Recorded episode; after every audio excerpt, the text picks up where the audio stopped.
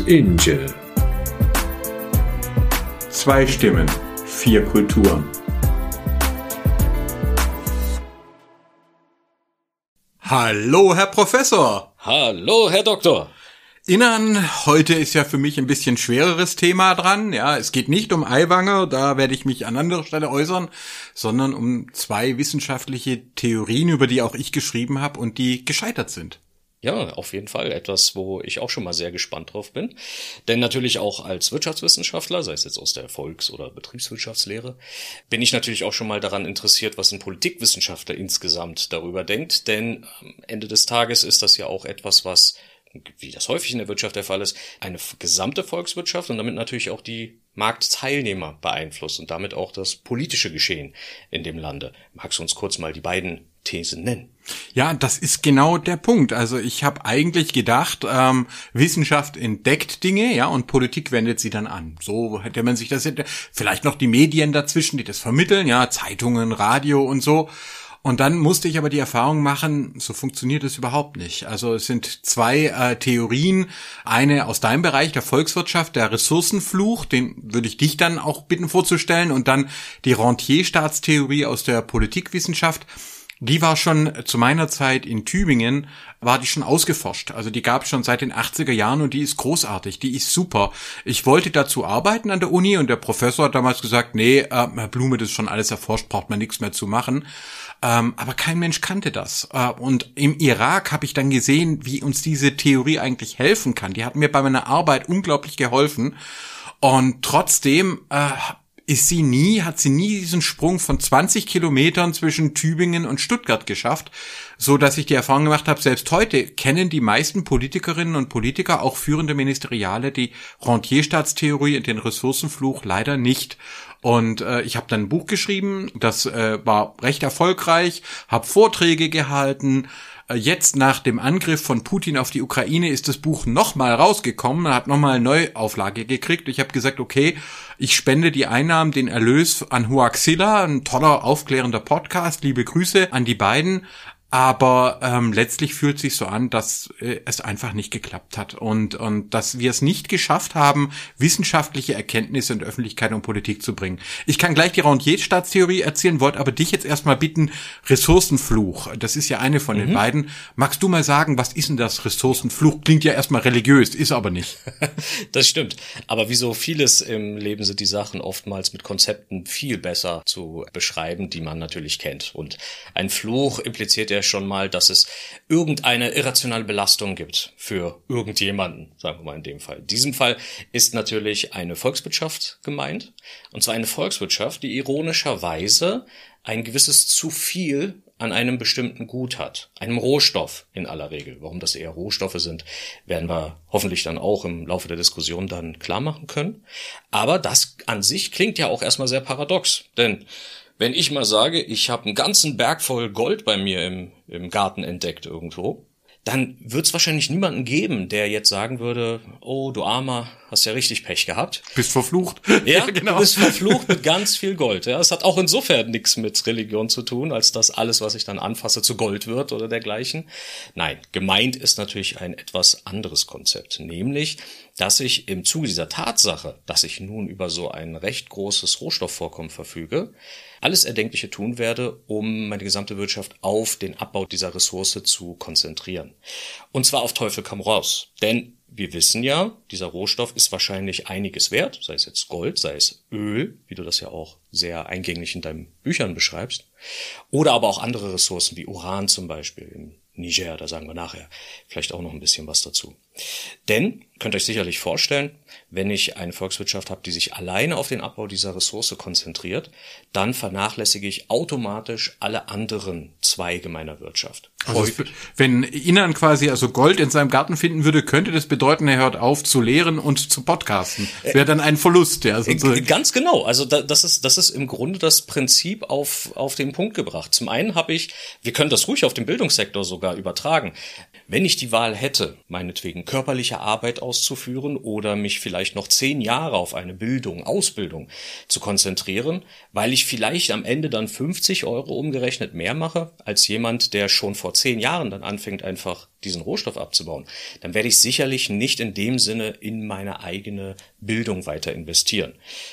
Ich brauche als Volkswirtschaft aber natürlich auch eine gesunde Ressourcenallokation. Heißt auf Deutsch nur so viel wie, ich muss in der Lage sein als Volkswirtschaft, sämtliche Produktionsfaktoren an den Ort zu holen, wo ich natürlich den meisten Gewinn generieren kann.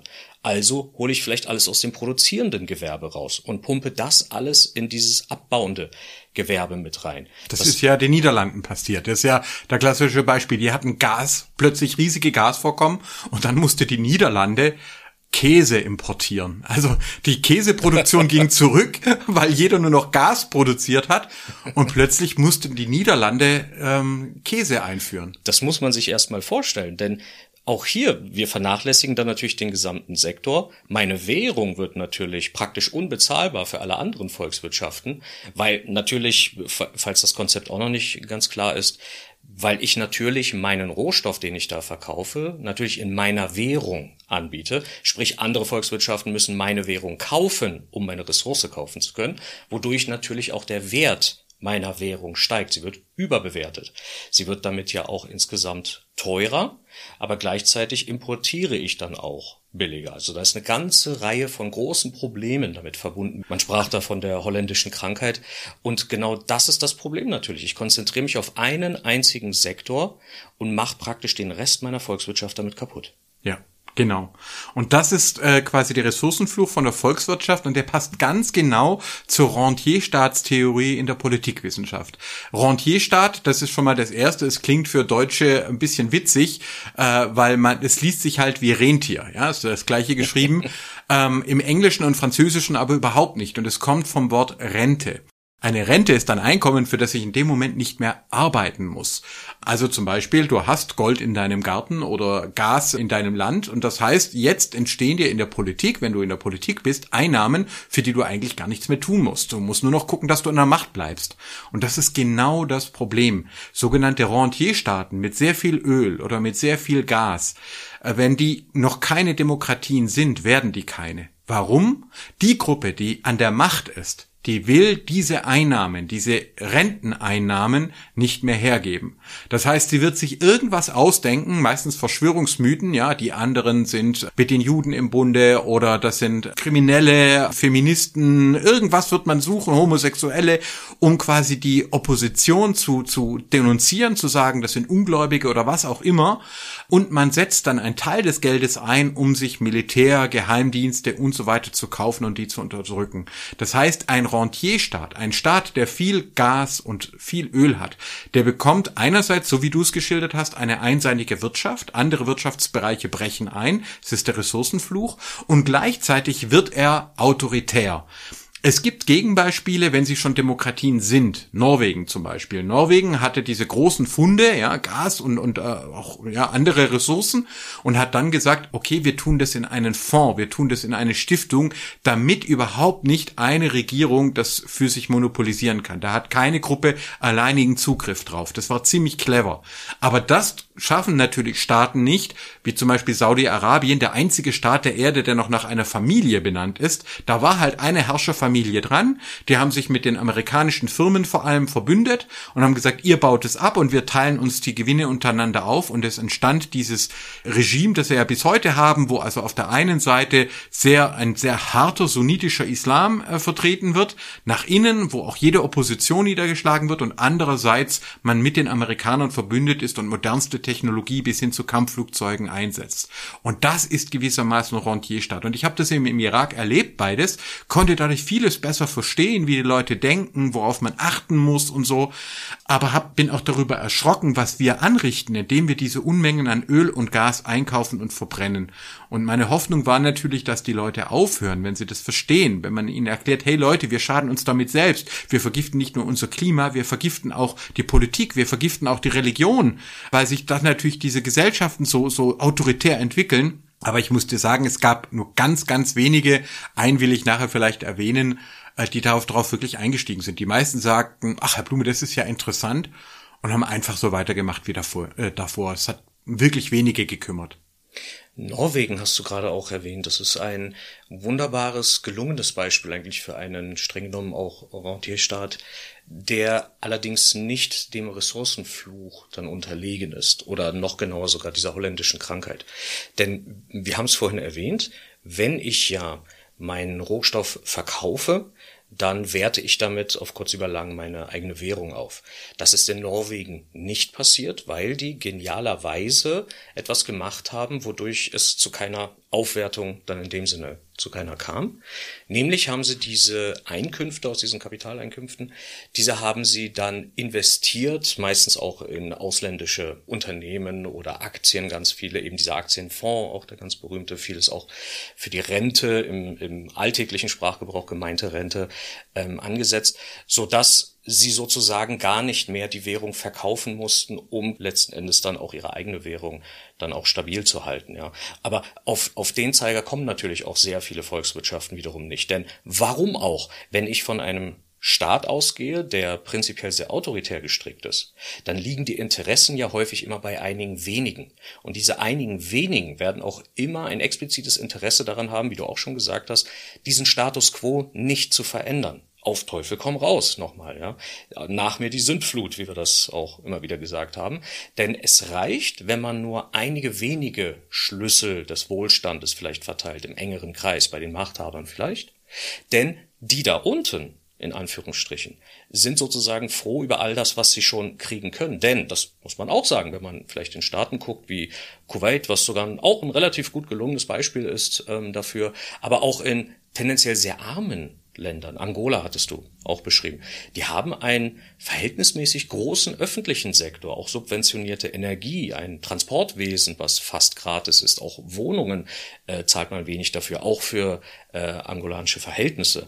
Ähm, weil die Menschen damit natürlich auch in eine gewisse Abhängigkeit getrieben und dort gehalten werden. Denn jenseits der Tatsache, dass diese Leute dann auch arm sind, vor allem im internationalen Standard, haben sie es in Anführungsstrichen insofern bequem, als dass sie nichts mehr tun müssen, um sozusagen weiter zu überleben. Genau, also du, du kannst sozusagen die Leute einerseits ähm, unterdrücken, aber du kannst dir auch Unterstützung einfach kaufen. Ja? ja? Also Brot billig machen, öffentlicher Verkehr, so kleine Vergünstigungen für alle und dann sagst du denen, wenn ihr euch auflehnt, verliert ihr das. Und damit sozusagen hältst du die Menschen in einer gewissen Hinsicht lange ruhig und äh, das ist natürlich wirklich ein Problem.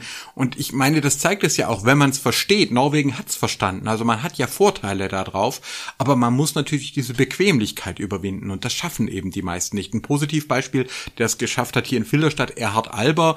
Ich habe, er ist leider inzwischen gestorben. Ich ähm, habe auch äh, zu, zu, Ehre, zu seinen Ehren eine Rede gehalten. Ein ganz toller Mensch, äh, ähm, der auch Gemeinderat war, in der evangelischen Kirche ganz aktiv war, tolle Familie, Kirsten, ähm, die Kinder, ganz aktive Leute.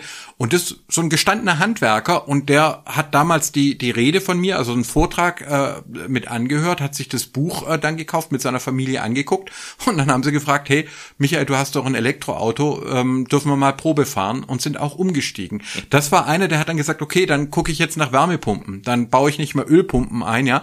Das ist so, sind auch schöne Erfahrungen, wo ich wirklich gesehen habe, es gab Menschen, die haben das aufgenommen, aber die allermeisten haben es eben einfach äh, ignoriert. Shirin Ebadi, die iranische Friedensnobelpreisträgerin, hat mal gesagt, meinem Land, im, also dem Iran ginge es besser, wenn wir weniger Öl hätten und mehr Wasser. Und das bringt es so auf den Punkt, weil wenn sich natürlich eine Wirtschaft so entwickelt, ich habe dir da auch noch und den Hörerinnen und Hörern noch ein so ein Beispiel, was ich nie vergessen werde, als ich dann im äh, Irak ein humanitäres Sonderkontingent eben geleitet hatte, hatten wir unter anderem als Mitarbeiterin auch eine Psychologin, ähm, Christin, äh, die quasi äh, eben auch gucken sollte nach den Kindern. Da waren traumatisierte Kinder und da war ich dann im Gespräch mit einer Mutter und ihr, ihrem Kind, das hat geschrien, hat sich daneben benommen, würden wir sagen. Und die Psychologin war im Raum, aber griff nicht ein. Und ich habe es gar nicht verstanden. Und nachdem äh, die Situation vorbei war, habe ich sie dann gefragt. Und äh, sie sagte mir, ja, aber sie hätte ja nichts tun dürfen, weil ich im Raum war. Also du darfst nicht Eigeninitiative zeigen, was wir natürlich im Deutschen sagen würden, ja, aber dafür bist du doch da jetzt, dafür bist du doch eingestellt. Aber in einem Rentierstaat entwickelt sich so ein autoritäres System, dass quasi eine Mitarbeiterin die Eigeninitiative zeigt, in Anwesenheit ihres Chefs, die stellt ihn damit in Frage. Verstehst du? Das heißt sozusagen, dieses Denken, autoritäre Denken, gräbt sich so tief in die Menschen ein, selbst in gebildete Menschen, selbst in akademische Menschen, dass sie selber beginnen, es für normal zu halten, dass die da oben haben das Sagen und ich darf gar keine Eigeninitiative zeigen. Das ist mir so in Erinnerung geblieben, dass wir, was du zum Beispiel auch deinen Studierenden beibringst, Nachfragen, kritisches Denken, selbst keine Autorität das Leben anvertrauen, sondern immer auch den eigenen, das eigene Hirn anschalten. Das ist nichts, was uns angeboren ist. Das müssen wir lernen. Und in Rentierstaaten, in autoritären Rentierstaaten wird es eben gar nie gelehrt. Deswegen ist es so spannend, auch wirklich interdisziplinär auf solche Themen zu gucken, denn als äh, du zum Beispiel, als, als Michael ähm, zu mir sagte, er würde gern mal auch über dieses Thema sprechen, musste ich erstmal ein bisschen im Hirn kramen, weil das Wort kam mir irgendwie bekannt vor, aber nie in dem Kontext. Ich habe davor noch nie das Wort, vor dem Buch dann zumindest, das Wort ähm, Rentierstaat gehört. Was vermutlich daran liegt, dass ich ja selbst keine politikwissenschaftliche Ausbildung genossen habe, aber sehr wohl den Begriff der Rentierökonomie. Und der hat natürlich einen etwas anderen Blickwinkel auf die ganze Frage, nämlich aus welchen Elementen besteht das Ganze, ja, wie wird sowas begünstigt, ähm, welche Faktoren gibt es da noch? Wir haben ja schon mal über Kausalität und Korrelation und alles gesprochen, aber daraus zum Beispiel auch eine staatstheoretische Struktur aufzubauen. Das habe ich so in der Form tatsächlich noch nie gehört, auch noch nie diskutiert. Deswegen finde ich das spannend, das auch mal zu sehen, dass man sozusagen aus, aus einem ganzen Konzept, aus dieser Ökonomie im Grunde auch eine politische Struktur mit aufbauen kann. Genau, sogar eine psychologische Struktur, ja. Ihr würdet vielleicht sagen, woran investiert man dann, ja? Das ist ja dann auch, du bist also eine äh, Studentin oder ein, ein Schüler und du überlegst, äh, worauf setze ich mein Leben, ja? Ähm, welchen Beruf ergreife ich? Wem schließe ich mich an? Und dann ist es ja logisch, wenn ich eben in einer Rentierstruktur aufwachse, dass ich da eine ganz andere innere Entscheidungen treffe, als eben, wenn es heißt, hier freies Land, du äh, hast viele Freiheiten, du musst aber auch selber entscheiden, ist ja gar nicht so leicht, ja. Äh, Freiheit äh, ist ja sozusagen, kostet ja auch was. Ich muss mich zwischen lauter Alternativen entscheiden. Die habe ich vielleicht gar nicht in einem, äh, in einem autoritären System. Und gleichzeitig ist das, was du sagst, aber auch das, was mich sehr betrübt, weil es bedeutet eben, dass das, was wir am, am Institut für Politikwissenschaft in Tübingen ausgeforscht hatten, ausstudiert haben, wo die studieren, wir haben gesagt, wow, spannend, aber es gab da nichts mehr zu entdecken. Es hat es trotzdem nicht geschafft in die Öffentlichkeit. Nicht mal jetzt zum Beispiel zu verwandten Disziplinen wie der Wirtschaftswissenschaft. Selbst sozusagen, also bei, ja. bei jetzt dir, und du bist ja wirklich ein total interessierter Mensch, ist sozusagen, war auch nur der wirtschaftswissenschaftliche Zugang Absolut, da. Ja. Und das betrübt mich sozusagen. Das heißt, das bedeutet, wir erforschen unglaublich interessante und auch wichtige Dinge in den verschiedenen Wissenschaften, aber wir schaffen es nicht, die aus diesen Silos rauszubringen. Absolut. Und das ist ein bisschen das große Problem. Manchmal sagt man ja auch, dass es vielleicht auch dem ganzen Bildungssektor vielleicht zu verdanken, ähm, gehört möglicherweise in mehr Schulen. Gleichzeitig muss man auch immer wieder vorsichtig sein, wenn man natürlich politische Elemente mit reinbringt. Aber ich denke, spätestens in einem Studium sollten wir ja den erwachsenen Menschen, welche ja alle Studis praktisch weltweit auch sind, das zumuten können, dass auch bewusst mit dieser, mit dieser Ansage, nehmt das immer mit so, mit so einem Körnchen Salz, wie man im anglophonen Raum vielleicht sagen würde, immer an, ähm, weil wir natürlich keine politische Bildung, davon sind wir ja weit entfernt, gerade mit Deutschlands Geschichte sind wir natürlich ein bisschen vorsichtig, dass wir natürlich keine politische Bildung in dem Sinne mit einbringen, aber ich möchte zumindest in der Lage sein, dieses kritische Denken mit zu fördern, denn all diese Konzepte hängen miteinander zusammen. Schauen wir in den Kongo zum Beispiel, ein Land, was uns überhaupt nicht interessiert, sage ich mal ganz offen und ehrlich, als, als Gesellschaft, zumindest hier in Deutschland oder ganz Europa fast schon. Das, das meiste, was die Menschen darüber noch wissen, ist, Kongo, da kommt doch irgendwie unser Kobalt her. Ja? Passt, okay, ist ja schon mal ein Anfang. Jetzt sollten wir vielleicht aber mal im nächsten Schritt überlegen, was bedeutet das eigentlich, Kobalt, ähm, was wir ja für alle elektronischen Geräte benötigen, für Batterien und so weiter und so fort, als Stabilisator hier und da, was es auch effektiv wieder zu einem Rentierstaat etwa macht. Ähm, und aufzeigt, wie abhängig eigentlich die einzelnen Marktteilnehmer dort sind. Denn wir sprachen auch zum Beispiel wieder über den Homo economicus. Wir sollten bestrebt sein, möglichst maximale Informationstransparenz zu schaffen. Aber jetzt packen wir das mal in die Praxis. Die Informationstransparenz haben meistens die oben in der Staatsführung die Informationstransparenz fehlt auf der Ebene der Arbeiterinnen und Arbeiter, die in diesen Minen sind, die für einen lächerlichen Hungerlohn das Zeug abbauen, aber dennoch ein vergleichsweise einfacher Job ist. Das kann mehr oder weniger jeder machen, der halbwegs körperlich gesund ist. Die kriegen dafür auch irgendein Geld, meistens ohne zu wissen, wie viel das eigentlich wert ist. Wir sind längst nicht mehr in den Zeiten, wo äh, keiner Zugang irgendwie zu Internet und so weiter hat. Die meisten haben das auch. Die meisten wissen auch viel Bescheid aber sie wissen nicht über die Macht zum Beispiel Bescheid, die sie theoretisch hätten, um eine Art Umsturz herbeizuführen, sogar friedlicher Natur. Stattdessen gucken die Staaten natürlich, wo kann ich meine Rente jetzt noch weiter maximieren? Rente übrigens auch andere Wörter wie Rendite oder Rentabilität, daher auch äh, die Wörter. Zum Beispiel, dass man jetzt sagt, wir verkaufen nicht mehr an den französischen Mutterkonzern, der ja ursprünglich noch aus der Kolonialzeit ja auch stammte, sondern jetzt spielen wir die mal ein bisschen gegeneinander aus. In der Diskussion stehen ja aktuell zum Beispiel Russland oder China. Passiert ja auch eine Menge in Afrika. Ja, ich meine, der Punkt ist, ähm, da gebe ich dir nicht nur recht, sondern ich sehe das halt auch in den wohlhabenden Staaten. Ja, bei uns ist Informationstransparenz. Jeder und jede, der möchte, kann sich unseren Podcast anhören und wir können frei sprechen. Wir haben jetzt hier keine Bewaffneten, die versuchen uns quasi aufzuhalten, weil wir negativ über Gas, Öl und Gold und so weiter sprechen und, und aufklären. Aber ich verstehe natürlich auch, dass Leute sagen, ich habe halt auch nur eine begrenzte Zeit und ich kann dir sagen, es ist sogar in der Politik so.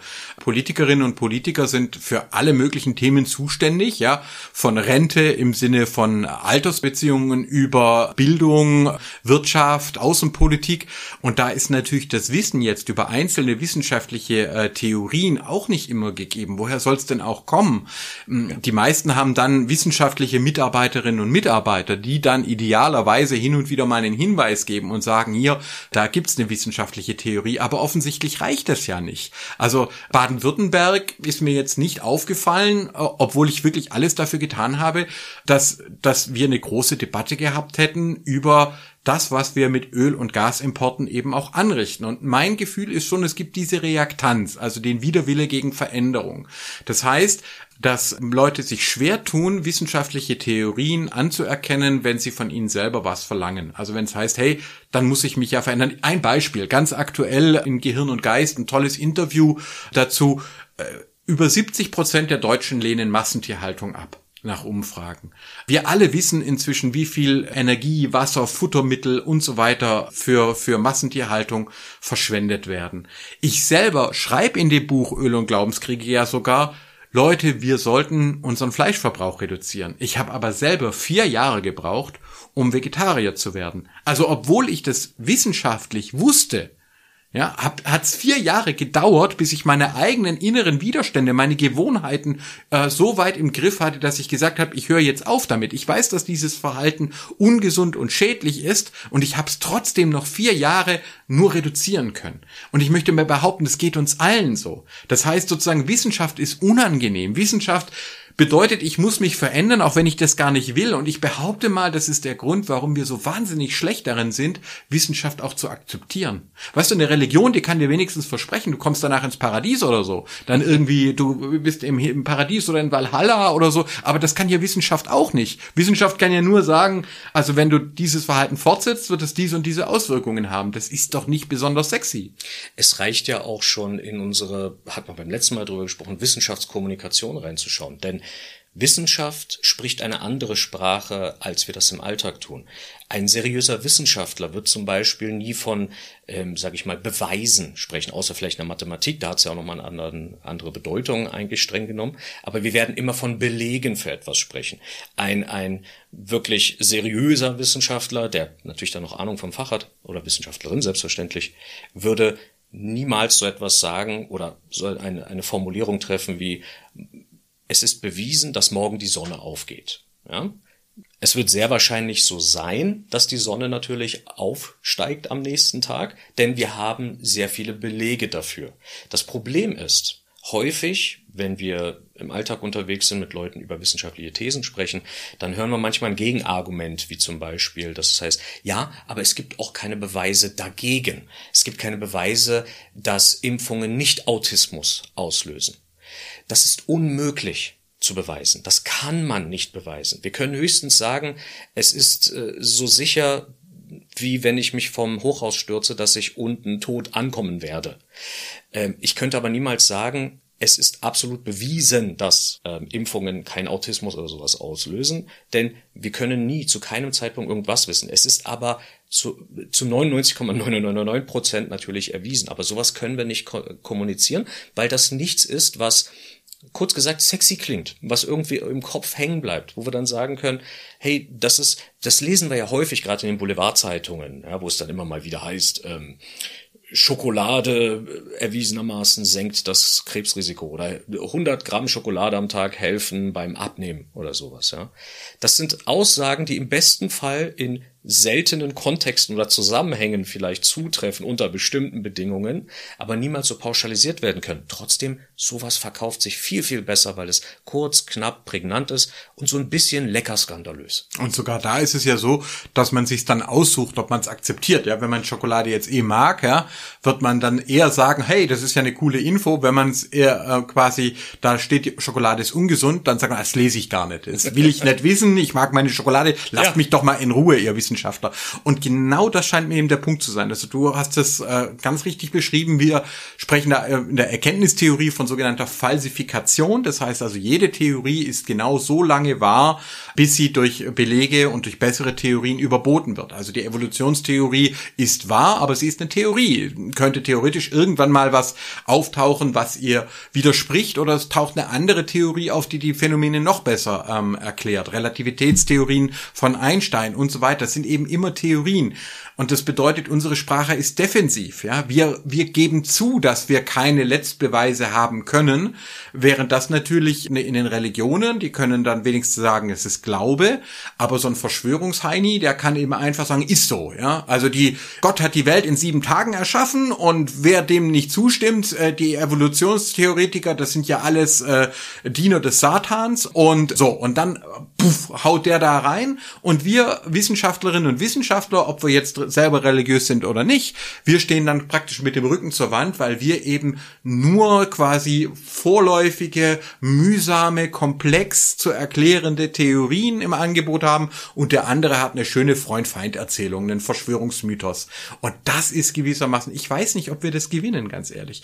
Wir haben es bei der Covid-19-Pandemie gesehen, wir sehen es jetzt bei der Klima- und Wasserkrise. Vor allem durch das Internet ist es also so, dass die Leute ganz stark in die Blasen gehen und sich polarisieren. Die einen hören unseren Podcast und die anderen quasi äh, trinken Selleriesaft bei Anthony William oder so. Das heißt sozusagen, ich ehrlich gesagt habe ich Zweifel, ob wir es schaffen, ob wir es wirklich als Menschheit quasi bereit sind, ausreichend Wissenschaft zu akzeptieren. Das wäre ein Traum, und ich sage ja auch Voraussetzung, um diesen Traum mal zu erreichen, ist es übrigens wie auch der, in der Politik, das sehen wir ja in den USA eigentlich bestens, dass wir lernen, eine Sprache zu sprechen, die jeder versteht. Und zwar nicht im Sinne von äh, heruntergedummt, weil ich nicht davon ausgehe, dass die meisten Menschen in der Bevölkerung als dumm gelten sollten, sondern einfach nur in leichter verständlicher Sprache. Schau uns unsere Politik, äh, Politiker zum Beispiel an. Ähm, ich bin sicher, viele von denen sind auch durchaus fähige Menschen. Auch da gibt's ein paar dümmere, ein paar klügere. Aber alle klingen auch sehr unnahbar, teilweise sehr unverständlich. Meistens auch bewusst, das ist ja auch eine Kunst in der Politik, möglichst wenig mit vielen Worten zu sagen, um sich natürlich selbst auch ein bisschen zu schützen und so weiter. Aber vergleichen wir das mal mit den USA, wo die Menschen, schau dir so einen Trump an, ja, so, so häufig die Sprache auch des, des einfachen Mannes, der einfachen Frau spricht oder das zumindest vorgibt, das zu tun. Und schon haben wir Sympathiepunkte. Und das Spiel besteht nun mal auch viel und leider auch viel zu viel aus Sympathie, gerade in der Politik, aber warum nicht in der Wissenschaftskommunikation mit abgucken? Naja, der Punkt ist halt, ähm, ich habe viele Reden geschrieben ähm, und auch viele gehalten. Also äh, für Ministerpräsidenten, ich war bei der UNO, ich habe und und und also ich habe selber äh, da Erfahrungen wirklich von von hier von Filderstadt vom Kommunalparlament und Jugendgemeinderat bis äh, zur UNO in New York. Und der Punkt ist natürlich, in einem Bierzelt oder in so einer Situation passt eine Freund-Feind-Geschichte immer besser. Mhm. Die Leute wollen dann halt auch hören, ja, jetzt hier Aiwanger oder so, dann teilt er halt gegen die Grünen aus und tut so, als ob die schuld wären an, an der Klimakrise. Und dann johlt der Saal und die Leute holen sich noch eine Dosis Alkohol. Äh, da kommst du mit einer fein ziselierten, inhaltlichen, sachlichen Sprache gar nicht gegen an. Und das ist ja das, ich meine, Trump hat ja nicht einfach gut geredet. Ich finde, Obama war der viel bessere Redner. Barack Obama, habe ihn erlebt, ist ein, ein super charismatischer Redner gewesen. Aber die Republikaner haben ihn ja damit stoppen können, indem sie einfach gesagt haben, Fakten sind uns egal. Es ist uns egal, was mit der Staatsverschuldung ist, ja. Äh, es ist uns egal, ob wir selber die Steuern gesenkt haben. Wir machen jetzt einen Haushaltsdeckel. Und wenn du nicht unsere Forderungen erfüllst, dann legen wir den Staat lahm. Das heißt sozusagen, ich glaube wirklich, also die Sachkommunikation, die wissenschaftliche Kommunikation hat genau dieses Problem, dass sie nie so emotional, nie so einfach sein kann, wie eine Freund-Feind-Kommunikation, ein Dualismus. Ja, da wenn ich einfach sagen kann, die sind schuld, die da oben, äh, die Bonzen, die Banker, die Juden, ja, Antisemitismus, äh, dann habe ich es immer einfacher wie derjenige, der vielleicht ja auch erstmal das Problem erklären muss, was eigentlich das Problem da sein soll. Da ist man ja schon in der in der Defensive und tun ja gerade unseren Teil. Aber ich, mhm. ich äh, kannst du meine Sorge nachvollziehen, dass oh, ich sage, es könnte nicht reichen? Vielleicht reicht's nicht. 100 Prozent, auf, auf jeden Fall. Ich meine, abgesehen von dem Umstand, dass wir erstmal natürlich zum Feiern, wir haben jetzt äh, über 1000 Zuhörerinnen und Zuhörer Marke geknackt. Äh, darüber bin ich natürlich sehr, sehr glücklich. Vielen, vielen lieben Dank auch an den Support da draußen. Aber gleichzeitig ist das natürlich auch eine Zahl, die vielleicht nicht besonders beeindruckend ist in der Hinsicht, dass wir die möglichst breite Masse vielleicht damit erwischen wollen. Was wir beobachten immer mehr, und das gibt mir schon ein bisschen Hoffnung, ist gerade wenn wir jenseits der sozialen Medien, vielleicht auf den teilweise etwas spezialisierteren Plattformen, aber auch auf YouTube, immer mehr so Erklärvideos finden, die auch die einfache Sprache verwenden, die auch viel mit Grafiken und Bildern arbeiten. Es wird ja immer wieder assoziiert mit Wissenschaftlern, dass wir irgendwie ständig über den Büchern hocken oder nur am Schreiben sind. Ich meine, das ist teilweise wahr, das gehört natürlich mit zum Business, aber auch wir sind längst dort angekommen, dass wir uns auch mit etwas digitaleren Medien natürlich beschäftigen. Und mir hat das auch wahnsinnig viel geholfen, diese Entwicklung. Ich wünschte, ich hätte das sozusagen früher die Chance gehabt, da war die Technologie halt noch nicht so super weit, aber ich habe wahnsinnig viel gelernt, indem ich dann auch mal politische Kommentare nicht nur gelesen habe, sondern das ein oder andere Video auch geschaut habe. Insbesondere die, die zum Beispiel dann auch ihre Quellen angeben, wie es ja auch Voraussetzung ist beim sauberen wissenschaftlichen Arbeiten, damit man das auch nachprüfen kann für sich selbst, ja, die weniger extrem sind, kurz gesagt, die keine Friss- oder Stirb-Mentalität haben, die Raum zur Kritik und Interpretation lassen. Und ich denke, das ist schon mal eine richtige und eine gute Entwicklung, die wir da haben. Das irgendwie in die Schulräume zu bringen, weiß ich nicht, schwierig bis nicht wirklich sinnvoll, würde ich behaupten. Aber später vielleicht in der höheren Bildung, aber auch so, dass wir nicht Gefahr laufen zu sagen, wir werden alle irgendwie zu Staatsmarionetten, was immer das sein soll. Wir leben ja immer noch in einem sehr pluralistischen System. Es gibt nicht den oder die eine Diktatorin, die uns wirklich unser ganzes, unser ganzes Leben uns vorschreibt. Da hat Deutschland, wie gesagt, schon mehr als genug Erfahrung mitgemacht. Nein, danke, brauchen wir nicht nochmal. Und das kann ich, glaube ich, auch ruhigen Gewissens sagen, wird es so nicht mehr geben. Wir können es wirklich wagen, das auch ruhig ein bisschen zu institutionalisieren. Kein Amt für politische Bildung oder irgendwie sowas daraus zu straffen, aber das salonfähig zu machen. Du weißt es selbst aus deiner Jugend, sicherlich ähnlich wie aus meiner. Nerd sein ist heute ein bisschen cooler als damals. Ähm, damals. Oh ja. Ja. das war hart. War das, glaube ich, noch ein bisschen ja, härter, genau, genau. Ja, wir werden auf jeden Fall mal eine Folge zu Shadowrun und äh, Rollenspielen machen. Seid gewarnt yes. da draußen. Aber äh, ja, ich will dir nicht nur recht geben. Ich kann da tatsächlich äh, nochmal die Eleanor Ostrom, ähm, also die Wirtschaftswissenschaftlerin, die ich ja so schätze, dazu aufrufen. Werd auch äh, bald die Umweltministerin treffen zum Thema Wasser. Du hast übrigens auch gerade von Quellen gesprochen. Da haben wir wieder die Wasser Wassermetapher. Wir verwenden sie nämlich auch in den Wissenschaften sehr stark, ja. Also egal welche Wissenschaft, sie braucht Quellen, ja. Und auch der Staat braucht Steuerquellen. Aber äh, Spaß beiseite. Die, die Eleanor Ostrom, die sagt, wir können auch als Wissenschaftlerinnen und Wissenschaftler nur noch polyzentrisch arbeiten. Was ist damit gemeint? Es gibt nicht die eine Lösung, die auf jede Situation passt. Also man hat sie gebeten, Wasserversorgung oder auch Polizeistationen zu analysieren, zum Beispiel in einer großen Stadt, in einer großen amerikanischen Stadt. Und dann haben die halt relativ schnell rausgefunden, ich kann da nicht eine Lösung propagieren, zum Beispiel ein zentrales Revier für alle, sondern ich muss mir die Stadt erstmal anschauen. Und da kann es total unterschiedliche ähm, Ergebnisse geben. Das heißt, es gilt eben nicht Wissenschaftskommunikation Kommunikation, dass wir die eine Person haben, die alle erreichen kann. Wir haben natürlich tolle Leute, äh, Mighty äh, Nguyen Kim, den Harald Lesch und so weiter, die sehr viele Menschen erreichen, aber es braucht dann auch kleine Podcasts wie unseren, die vielleicht Menschen erreichen, die wir kennen oder, oder die, die von uns gehört haben. Und dass also eine Vielzahl von Hunderten, von Tausenden kleinen, mittleren, großen Akteuren aktiv sind, die ein jung, alt, unterschiedliche ethnische, kulturelle Hintergründe, unterschiedliches Geschlecht, whatever, unterschiedliche Sprachstile, die einen kommen über Games, die andere kommen über alte Philosophen und dass das gemeinsam eine Wirkung hat. Also nicht mehr zu denken, es gibt die eine perfekte Kommunikation, sondern zu sagen, nein, wir brauchen ganz viele. Die Lehrerin vor Ort, den Pfarrer, die Gemeinderätin, den Bürgermeister, den Unternehmer, die, die alle sozusagen ihren kleinen Teil dafür leisten und dann kann Wissenschaftskommunikation gelingen. Das ist so die Hoffnung, die ich habe. Deswegen der Erhard, von dem ich dir erzählt habe, ja, es war eben mindestens einer, der dieses Buch so ernst genommen hat, dass er sein eigenes Leben und das seiner Familie das zum Teil umgestellt hat und das gibt mir den Mut zu sagen, dann hat sich's doch schon eigentlich gelohnt. Ich muss dann nicht mehr mit Islam in der Krise war ich in der Spiegel Bestsellerliste, aber das das ist jetzt nicht mehr mein Ziel. Es, es reicht mir wenige Menschen echt zu erreichen, wirklich was zu bewegen, anstatt sozusagen über ganz viele Menschen nur so drüber zu streichen. Und das ist meine Hoffnung. Deswegen finde ich unser Podcast auch sinnvoll.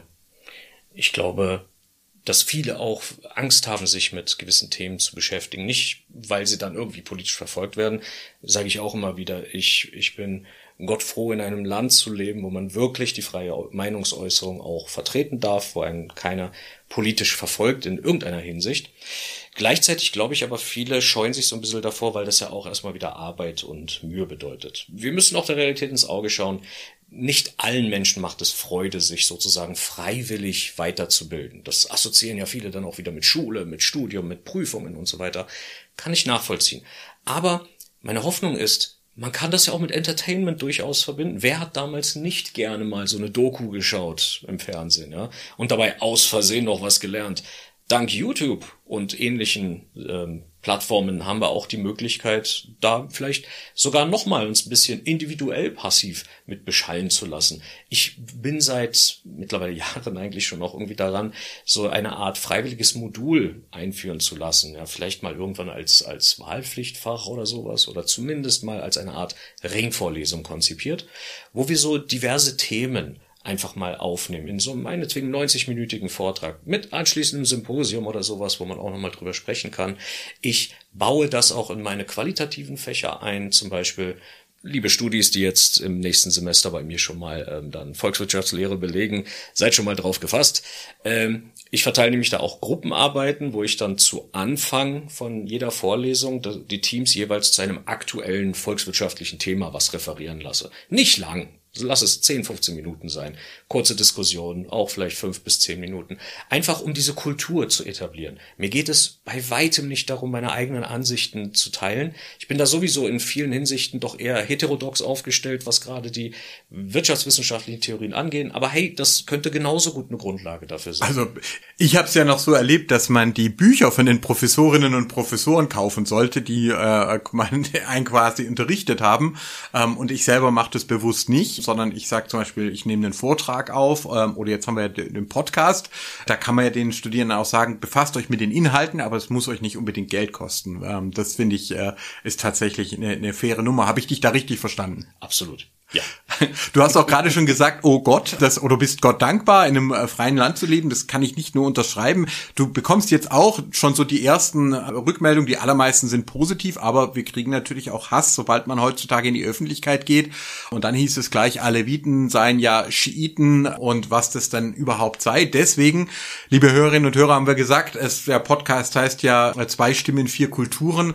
Wir machen jetzt mal als nächstes eine Doppelfolge zum Thema ähm, Alevitentum und Protestantismus, also unsere beiden religiösen Traditionen, einfach, ja, dass er auch ein bisschen über uns äh, erfahrt und äh, über das, was wir außer der Wissenschaft, neben oder über der Wissenschaft, wie man will, da quasi eben äh, glauben. Und das wäre dann die nächste Doppelfolge, also Alevitentum, Protestantismus. So um Mitte September rum haben wir einen Termin, richtig? Das kommt gut hin. Das kommt gut hin. Ja, und bevor ich also jetzt wieder äh, Hallo, Herr Professor, quasi sage, gib uns doch vielleicht gerade als Prof nochmal eine Zusammenfassung. Was ist der Ressourcenfluch? Was ist die Rentierstaatstheorie? Und dann haben es unsere Hörerinnen und Hörer für heute auch geschafft. Sehr gerne.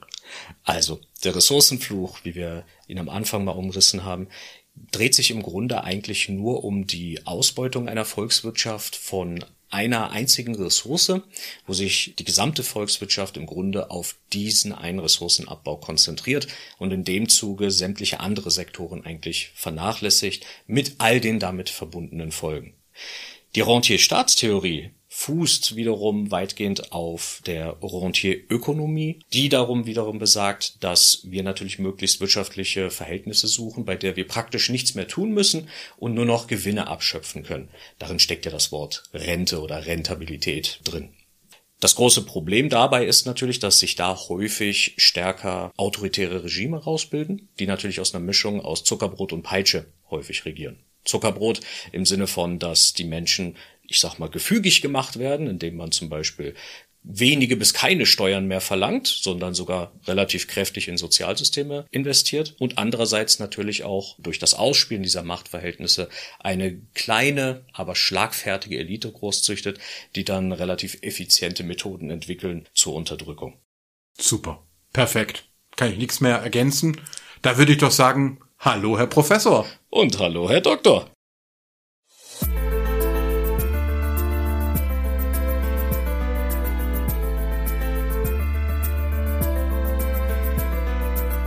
Blume und Inge. Zwei Stimmen, vier Kulturen.